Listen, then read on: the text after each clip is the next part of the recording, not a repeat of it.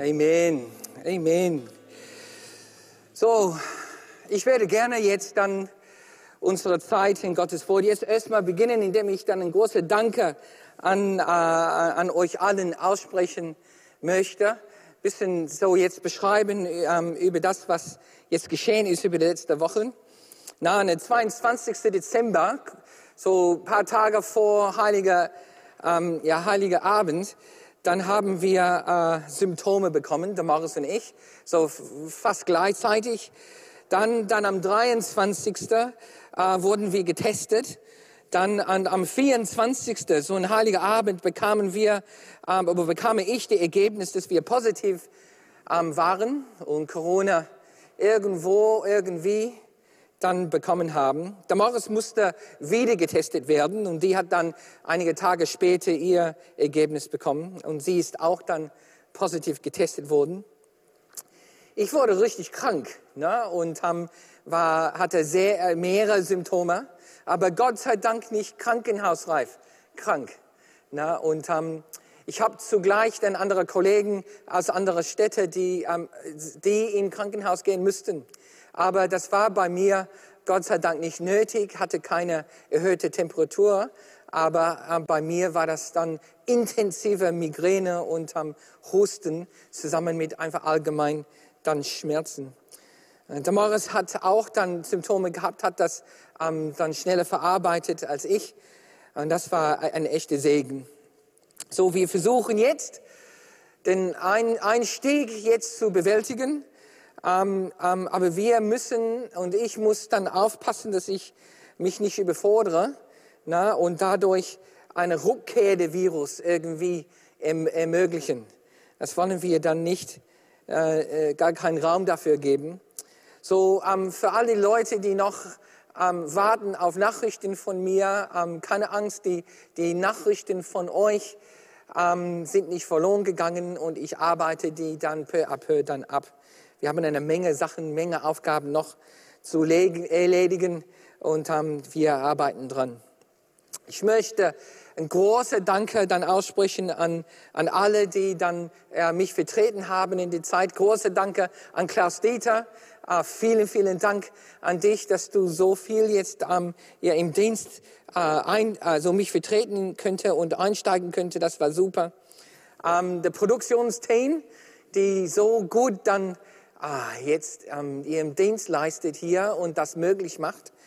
Ähm, die Ältesten, die dann mich äh, sehr und uns sehr unterstützt haben über die letzten Wochen und die Bereichsleiter und andere Leiter und Mitarbeiter. Vielen, vielen Dank an euch allen. Das hat uns sehr, sehr viel bedeutet und bedeutet uns ähm, echt viel.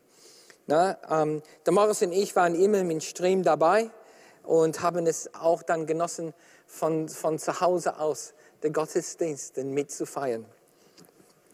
Letzte Woche ähm, fingen wir an mit unserer, äh, oder nee, vorletzte Woche haben wir unsere Jahreslosung, ähm, man sagt gezogen, oder es wurde von Joel gezogen, ne? der jüngste Sohn oder der Sohn von, von ähm, Esther und ähm, Wagnon. Äh, und dann wurde gefragt, ähm, äh, was war unsere Losung von Jahr 2020?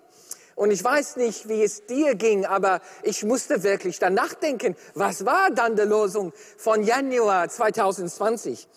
Und ähm, dann haben wir das schnell gefunden, da war das dann Jakobus 1, Vers 12. Na, glückselig ist der Mann, der die Anfechtung erduldet, denn nachdem er sich beschwer, äh, bewährt hat, wird er die Krone des Lebens empfangen welche der Herr denen verheißen hat, die ihm lieben. Und als ich das gelesen habe und dann, dann nachgedacht habe, was wir alles im 2020 äh, für Anfechtungen erlebt haben, war mir es ein großer Segen am wieder, eine erneuerte Segen dieser, dieser Losung für 2020. Und dann hat dann das, das Gewicht, das Wort Gottes ähm, ein neues Gewicht in, in mein Herz bekommen und vor allen Dingen die Erwartung und die Wichtigkeit für das, was wir in 2021 dann bekommen werden. Äh, und das, das bekam noch mehr Bedeutung, weil das, das hat ein prophetisches Element. Wort Gottes ist sowieso immer prophetisch. Aber, aber hier ähm, habe ich gesehen, wie, wie sehr diese Losung für 2020 uns vorbereitet hat und vorbereiten konnte für das, was kommen sollte. So umso mehr, dann habe ich, habe ich dann gedacht, okay, Josef, pass auf, auf das, was aus Gottes Wort kommt für Jahr 2021. Wir wissen nicht, was uns dieses Jahr auf uns zukommt in Detail. Aber Gott weiß und sein Wort ist gegeben worden, um uns zu helfen. So, dann haben wir dieser Bibelvers, dann Kolosse 3, Vers 15, dann ähm, als Losungsvers für 2021 bekommen. Wir wünschen euch, dass der Frieden, der von Christus kommt oder von Gott kommt, eure Herzen regiert, Komma, denn als Glieder des einen Leibes seid ihr zum Frieden berufen und, und seid dankbar, Ausrufezeichen. So, das ist das, was wir dann vor zwei Wochen dann ähm, bekommen haben. Äh, und dann letzte Woche hat Klaus Dieter dann das erste Predigt über diese ähm, Bibelstelle dann jetzt uns gegeben. Und es war super. Und Klaus Dieter hat einen großen ähm, Aufriss gemacht und, und es war super und, und war extrem praktisch. Und ich habe mich sehr gefreut. Na, wie empfangen wir diese Frieden? Und während er gepredigt hat und ich dann auch gebetet habe, Herr, ähm, äh, was sollen wir jetzt machen? Ähm, dann kam mir sehr der, der Bedarf und den, den, den Eindruck, wir sollten das noch vertiefen. So, ich würde gerne dann heute und nächste Woche diesen Vers noch vertiefen. Und, mit, und heute diese folgende Fragen uns dann stellen. Was meinte Paulus mit Frieden? Was meinte er, als er das die Leute in Kolosse geschrieben hat? Was hat er damit gemeint? Und es ist, es, wie wir wissen, es gibt manchmal das, was wir sagen, aber das heißt nicht immer das, was wir meinen. Und so, ich möchte jetzt in das vertiefen. Was meint Paulus mit Frieden? Was haben die Leute in Kolosse unter Frieden verstanden? Weil es gibt das, was Paulus meinte, als er das geschrieben hat. Es gibt auch das, was die Leute in Kolosse unter Frieden verstehen, ha, verstanden haben. Na, natürlich überlappen sie sich aber ähm, wir wollen einfach im, im, im vertieft wissen, was heißt und bedeutet Frieden. Was will Gott uns sagen über die Herrschaft des Friedens, über die Regierung des Friedens? Oh, Paulus sprach Griechisch, er war ein Jude, er war ein studierter Pharisäer, und er war auch geisterfüllt. Lass uns einfach dann beten. Vater, wir kommen jetzt zu dir und wollen in diese nächsten Momenten, wollen vertieft ein neues Verständnis, eine vertiefte Verständnis für Frieden dann bekommen. Was meinst du mit Frieden? Wenn Frieden in unserem Herzen regieren soll, was meinst du damit? Hilf du uns, das Frieden zu erkennen, Frieden zu verstehen, zu erleben, damit, damit der, der, der Herrschaft der Frieden uns umso mehr in uns herrschen darf. Dafür bete ich im Jesu Namen. Amen. Amen. So, Paulus hat auf Griechisch geschrieben. So steht das in den Originalhandschriften. Es ist in Griechisch geschrieben. Und ähm, das Wort, was Paulus jetzt hier benutzt hat, ist das griechische Wort für Frieden heißt Eirene. Eirene. Kommt da der Name Irene. Na, Eirene. Und das ist das, der Begriff für Frieden in Griechisch. Das ist, was er geschrieben hat. So, erst möchte ich dann die Kernbedeutung und die, die, sagt man, die facettende Bedeutung von diesem griechischen Konzept von Frieden jetzt mit euch denn entdecken und durchgehen. Ja?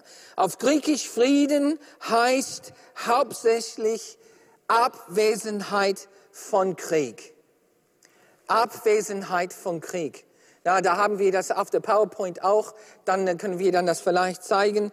Dann Abwesenheit von Krieg. Das Grundmerkmal des griechischen Konzeptes Friedens, dass das Wort ist, dass das Wort nicht primär eine Beziehung zwischen mehreren Menschen oder eine Haltung bezeichnet. Es ist nicht in Griechisch, da in der Sprache, den Paulus geschrieben hat, es ist nicht die erste Primärbedeutung eine Beschreibung von das, was zwischen Menschen dann erlebt wird oder empfunden hat, sondern ein Zustand. Frieden heißt ein Zustand, ein Frühstand, ein, sorry, ein Zustand des Nichtkriegen. Ein Zustand, wo Krieg nicht vorhanden ist.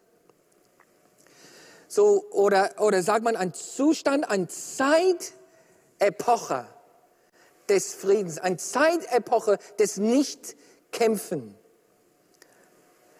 Und die Betonung hier ist auf den Zustand. Und der Zustand soll, soll erst verstanden werden, getrennt von der Empfinden. Frieden war ursprünglich nur als, als Zwischenpunkt zwischen den ewigen Kriegszustand in der griechischen so Kultur und ihrem, ihrem Erlebnis. Krieg, Krieg, Krieg und dann eine Epoche, ein Zustand des Friedens. Dann Krieg, Krieg, Krieg und dann, dann wieder so eine, eine Jahreszeit, eine, eine Pause, wo, wo, wo kein Krieg gab die, der Name, das Wort für diese Zwischenzeiten, zwischen die, die, die vielfache Kriege in griechischer Geschichte, dann war, hieß Eirene, Frieden. Und das ist, wie sie gedacht haben, Frieden dann, in dieser griechischen Sinn, heißt Ruhestand. Frieden heißt das Ende eines Bürgerkrieges. Frieden heißt das Gegenteil von Störung. So, in Griechisch, Frieden würde auch dann benutzt manchmal für Lachen. Weil es, ist das, es, es, es deutet auf das Gegenteil von Störung und, und, und, und, und Streiten. Frieden heißt die friedliche Haltung das, und das Fehlen von feindlicher Einstellung. So, wenn, wenn feindliche Einstellungen verschwunden sind, man hat dann gesagt, Frieden, Irene. Und hier dann noch eine, noch eine wichtige Facette, dieser, dieser griechische Konzept von, von Frieden. In der Mittelmeerwelt mit der Regierung von Augustus. Frieden hatte eine Echo, eine uralte Sehnsucht nach Erlösung. In diesem Begriff, in diesem Begriff Frieden war eine Echo, eine Echo, eine uralten Sehnsucht nach Erlösung, so dass die Befriedigung durch die starke Hand des Kaisers oder der König oder der Emporer der, der, ähm, oder der, der, der Herrscher erreicht wird. So dass dieses als das goldene Zeitalter gefeiert wird. Das, das steckt in dieser, dieser griechische Verständnis für Frieden. In die alltägliche Leben impliziert ist die Sicherheit, die legale, der Pax Roma, das was kam durch Augustus da in der ersten Jahrhundert, dann ähm, als Jesus geboren wurde. So in, in diesem Verständnis gab es diese, diese Echo, diese, diese ähm, tiefe Verlangen nach, einem, der kommt und als starker König Krieg stoppt, ein Ende zu Krieg bringt. Ähm, in den 60er, 70er Jahren gab es Krieg zwischen Australien und Vietnam. Und ähm, äh, dann äh, viele dann aus, äh, aus, aus, Australien mussten dann in Vietnam kämpfen. Ähm, aber dann in Gemeinde ähm, gibt es auch dann Australier und Vietnameser. Und in unserer Gemeinde haben wir Josh und, und Annie und, und einige, die, die vietnamesisch sind. Und ich bin Australier und ähm, war auch sehr geneigt in dem Militär, auch dann, dann, dann zu, mitzumachen. So, wenn wir sprechen über, über Frieden äh, und die Frieden äh, Christus, der Frieden, der von Christus kommt, ähm, sprechen wir über die Tatsache, dass Jesus kommt und, und ähm, äh, er irgendwas schafft zwischen zwei Gruppen, die sonst kriegerisch sich verhalten werden. Und so in, in der Welt gibt es immer noch dann feindschaftliche Einstellungen und Haltungen zwischen Australier und Vietnameser. Kann man immer noch, immer noch dann ähm, sehen, insbesondere zwischen Leuten, die in Vietnam gekämpft haben. Aber das muss nicht der Fall sein zwischen äh, Josh und ich. Da kann ein Frieden herrschen, was von Jesus kommt. Frieden heißt kein Krieg. So Paulus hat auf Griechisch geschrieben, aber Paulus war auch eine Jude. Der war eine Jude.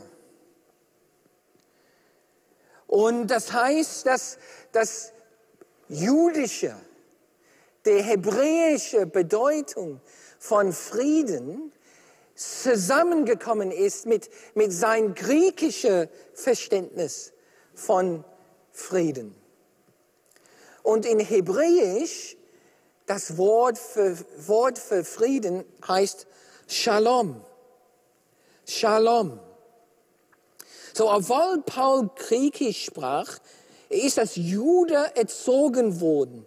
Deshalb hatte er, hatte die, hat die hebräische, alte testamentliche Bedeutung vom Frieden einen wichtigen Einfluss, ein wichtiger Bestandteil von unserer, unserem Verständnis von Frieden. Das heißt Shalom. Ja, Shalom steht, Shalom, das hebräische Bedeutung, das steht für Wohlbefinden das, das, das Kernbedeutung von Shalom ist Wohlsein. So, so für Griechisch heißt es dann kein Krieg. Aber eine andere Facette, die man, die man hat in, in Shalom, der hebräische ähm, ähm, Konzept von Frieden, ist Wohlsein, Wohlbefinden. Mit einem starken Schwerpunkt auf den Materialien Aspekt von Wohlsein. Das ist, was wir dann in den Alten Testament auf Hebräisch finden. Shalom. Shalom steht für gemeinsame Verwendung und konzentrierte religiöse Inhalt. Es ist nicht einfach zu definieren, ganz detailliert in den Alten Testament.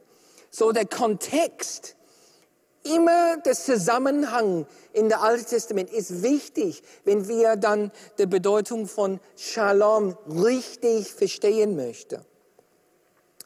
Shalom steht für Wohlsein. Shalom steht für Körpergesundheit.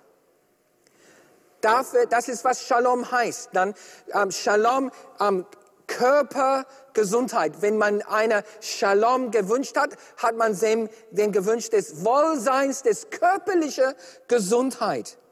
Shalom steht für eine Nation, der Wohlstand genießt.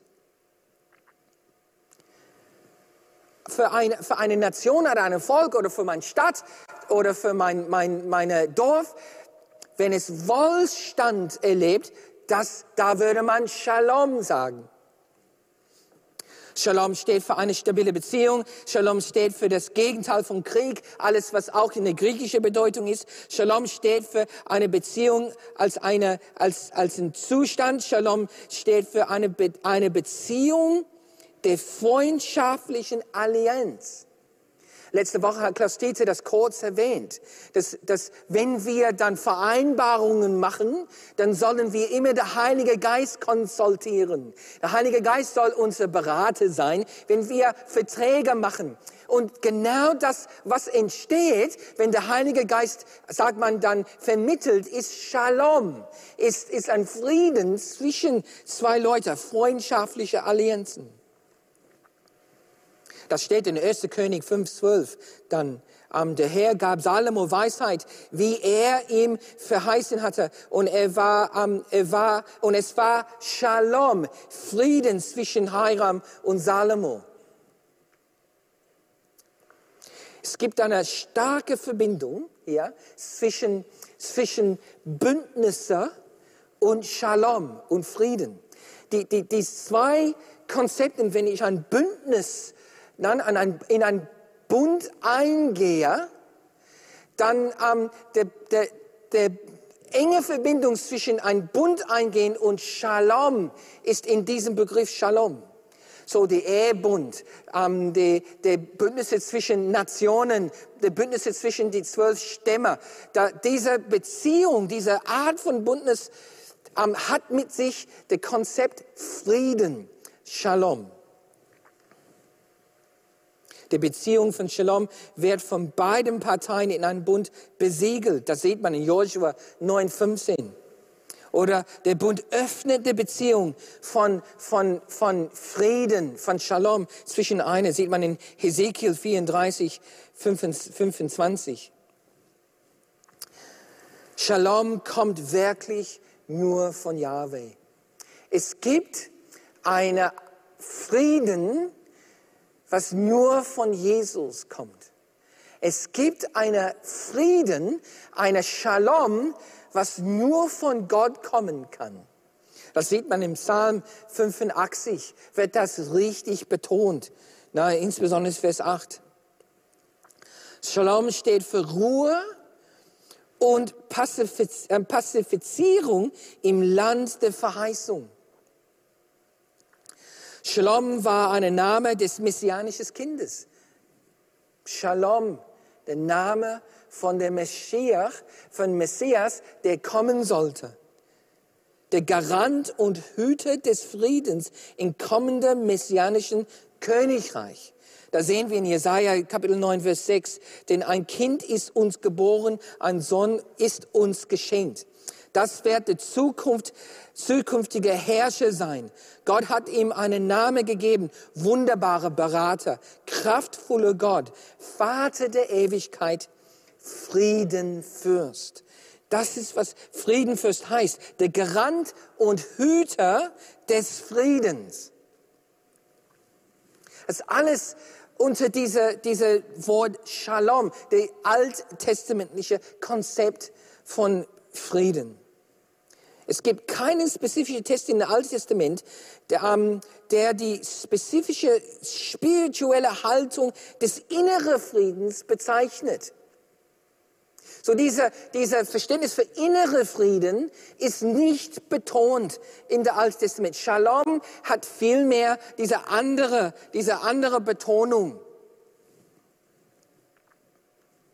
Es bezieht sich, Shalom in der Alten Testament bezieht sich hauptsächlich auf eine Gruppe und auf etwas, was geschehen werden kann, nämlich Wohlsein, Materialien Wohlsein, irgendwas, was sichtbar ist, konkret ist. Das ist so der, dann die, die alte testamentliche. So Paulus. Paulus war nicht nur, äh, hat nicht nur Griechisch geschrieben. Und Paulus war nicht nur ähm, äh, Jude und als Jude erzogen. Aber die Leute in Kolosse haben auch selbst die Bibel vor sich gehabt. Das heißt, als, als Paulus seine Briefe geschrieben hatte, haben die Leute, die seinen Brief empfangen haben, die Leute in Kolosse, die haben das ganze Alte Testament in Griechisch gehabt. Das heißt, die hatten die Bibel, wo der Hebräisch auf Griechisch übersetzt wurde, auch da. Und diese griechische Übersetzung von dem Alten Testament hat auch neue Facetten der Bedeutung von Frieden gehabt.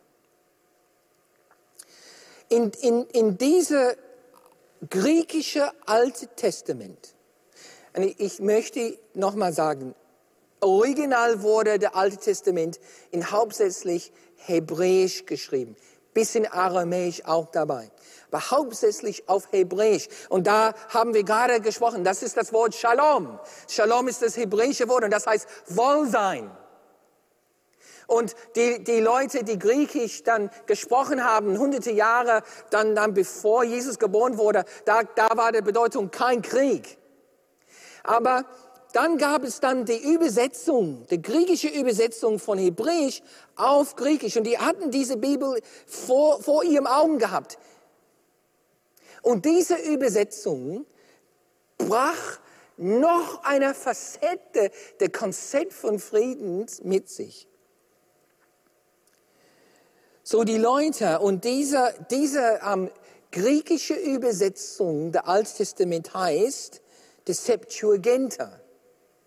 Die Septuaginta. Manchmal sieht man geschrieben eine LXX. Das ist dann die Abkürzung für die Septuaginta, die griechische Übersetzung den hebräischen Alten Testament.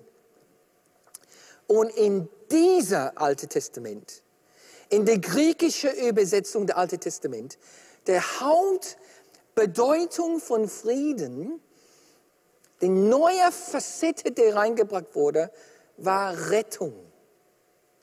Rettung. Gerettet zu werden. Da heißt dann Irene und, und Shalom nicht nur, nicht nur Wohlsein und nicht, nicht nur ähm, kein Krieg, aber noch weiter zu der Idee, errettet zu sein, gerettet zu sein. So Frieden wurde fast immer, Frieden, dieses Wort, wenn du fast immer verwendet, ähm, wurde Shalom ist hebräisch übersetzt und, und ähm, so, sobald dann der Übersetzer Shalom gesehen hat, hat er dann dieser, dieser Wort Irene, dieses griechische Wort Irene dann benutzt. So hat er Shalom gesehen, hat er Eleni geschrieben. Aber der, der das übersetzt hat und der das geschrieben hat, brach mit sich und, und äh, diese Bedeutung von Rettung. Frieden heißt der Wohlstand und der Errettung der Menschen. Es heißt, es heißt, es war immer positiv, immer positiv belastet. Frieden heißt der gesamte Zustand des Menschen. Na, siehst du, nicht nur die Materialien, sondern in der Alttestament griechische Übersetzung heißt es auch der gesamte Mensch. Nicht nur, was ich habe, nicht nur Hab und Gut, sondern meine Seele und meine, mein, mein Sein. Der gesamte Zustand des Menschen, der durch Gewalt oder Unglück nicht überragt werden kann. Frieden hieß auch ein Gruß. Gruß dich, grüß Gott oder Shalom oder Irene. Frieden, damals war, war, war am Frieden ein Rettungsschrei. Es wurde benutzt als ein Rettungsschrei. Frieden, Frieden, hilf mir oder ich wurde errettet. Frieden heißt ähm, das Gute, das in dieser Zeit und im Zeitalter der Erlösung von Gott kommt.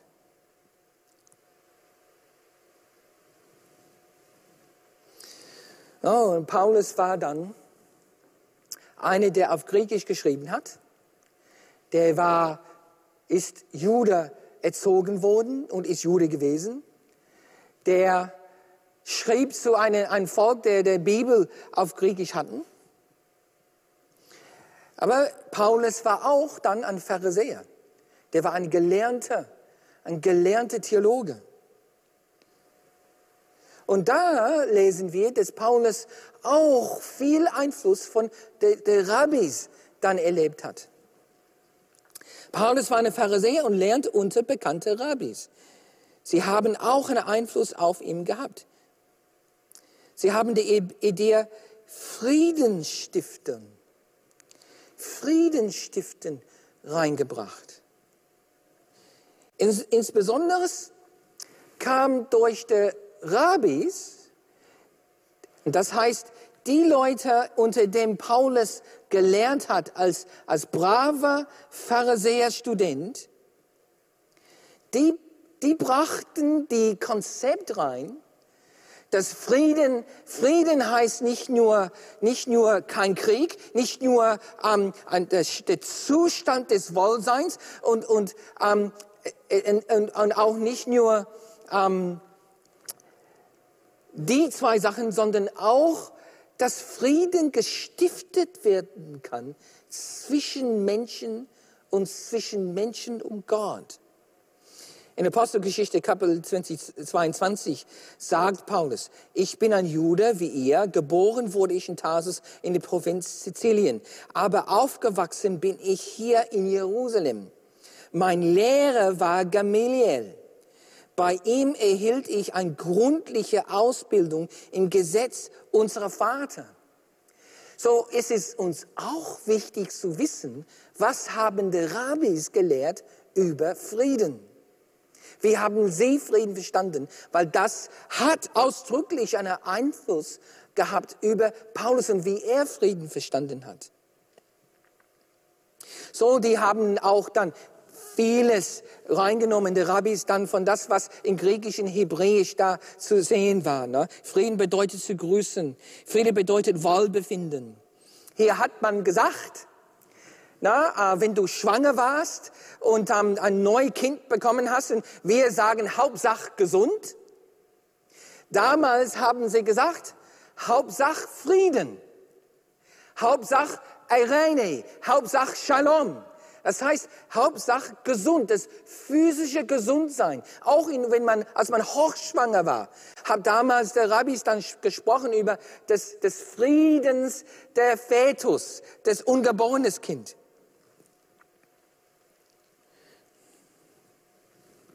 Frieden bedeutet Schutz von Räuben. Na, für die Rabbis, Frieden bedeutet nicht verrückt zu werden. Frieden war da ein Begriff dann für, für ein, ein gesunder Verstand, nicht verrückt zu werden. Frieden bedeutet das Gegenteil von Streit zwischen Individuellen und nicht nur Nationen. So, so für die anderen war Frieden vielmehr ein Begriff zwischen Gruppen von Menschen. Aber die Rabbis brachten mit sich die Idee des Frieden ist wichtig zwischen Individuum. Und dann auch die Idee Frieden zwischen Menschen und Gott. Frieden bedeutet die Rolle der Friedensstiftung unter den Rabbin. Und das, das kommt, die, die Rabbis haben Frieden so verstanden wie wir und wie Jesus über Liebe gelehrt hat. So, so dann für, für die Leute, die Paulus ausgebildet haben, bevor er sich bekehrt hat, die haben die Friedensstiften so verstanden wie Liebe dein Nächster.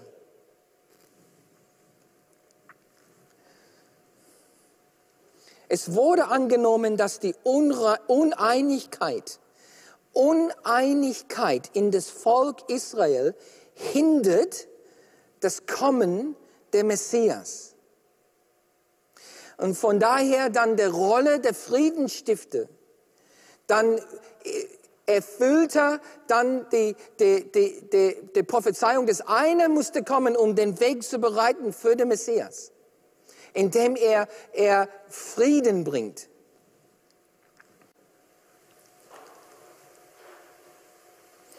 Paulus war aber Der war nicht nur einer, der Griechisch als seine Sprache hatte. Der war nicht nur eine Jude, ähm, der als Jude erzogen wurde und Shalom gelernt hat. Der, der, ähm, der war nicht nur ähm, einer, der, der unterrichtet wurde und ausgebildet wurde von einem Rabbi, sondern Paulus war auch wiedergeboren. Paulus war wiedergeboren und geisterfüllt. Und dann hier sehen wir, dann die, die, die totale Offenbarung von Gott über diese Idee von Frieden. Was ist Frieden? Paulus ist Jesus selbst begegnet und ihm wurde die Wahrheit direkt von Jesus offenbart. Das hat einen großen Einfluss auch auf sein Verständnis, was er meint, wenn er Frieden sagt. Und da sehen wir in dem Neuen Testament, dass das, der Hauptbedeutung von Frieden in dem Neuen Testament ist Versöhnung. Versöhnung. Versöhnt sein. Der Johannes Reimer kam und er sprach über Versöhnung und sprach über das Versöhnungsamt und wie die Gemeinde soll Versöhnungsamt sein. Und das ist genau die Bedeutung in dem Neuen Testament von Frieden. Versöhnt sein. Und da, da sind sie sehr ähnlich mit das, was die, die Rabbis dann gelehrt haben. Versöhnt sein. Frieden steht für Wohlbefinden und Erlösung. Frieden steht für die Gefühl der Ruhe. Frieden steht für Zustand der Versöhnung mit Gott. Der Zustand der Versöhnung. Dann kommt der Empfinden der Versöhntsein. Beides sind in, in, zu verstehen, wenn Paulus schreibt Frieden. Frieden steht für Errettung des ganzen Menschen. Des ganzen Menschen und für die Zukunft. Unsere himmlische Verheißung. Das ist alles in der Bedeutung von Frieden. So, Paulus sprach Griechisch, war Jude, studierte Pharisäer und er kannte Jesus und war geisterfüllt. Und dann lernen wir, wenn er Frieden schreibt, dann Frieden heißt kein Krieg, Wohlsein, Rettung, Frieden stiften und versöhnt sein unversöhnt sein. Hab dann im Radio dann unter der letzten Woche dann gehört, wie jemandem sagte, dass die, die fünf Leute, die ich, die, die mir am nächsten stehen, die haben einen gigantischen Einfluss auf einem selbst. So, der sagt sogar, dass dein Mensch ist der, der Summprodukt von den fünf Leuten, die dir am nächsten stehen. Ja, hat so eine, eine ein Soziologe das behauptet. Dann, als ich das gehört habe, kam mir die Frage, ist Jesus einer meiner fünf? Ist er einer meiner fünf, der, der formt und gestaltet, wer ich bin, in mein Sein, in mein Wesen? Und das ist dann, dann ähm, Gottes Plan für uns. Ben kann dann vorne kommen singen, glaube ich, das letzte Lied. Und ich bete, Vater, wir wollen deine Frieden. Wir beten für und wollen diesen Zustand des Friedens erleben, wo es keinen Krieg gibt. Dieser Zustand des Wohlseins, das Dafür beten wir. Für Rettung. Dafür beten wir. Für, für das, der Rolle des Friedensstifter, der kommt und stiftet, stiftet Frieden zwischen Menschen. Dafür beten wir. Und für Versöhnung. Komm und lass deine Frieden in uns herrschen. Amen.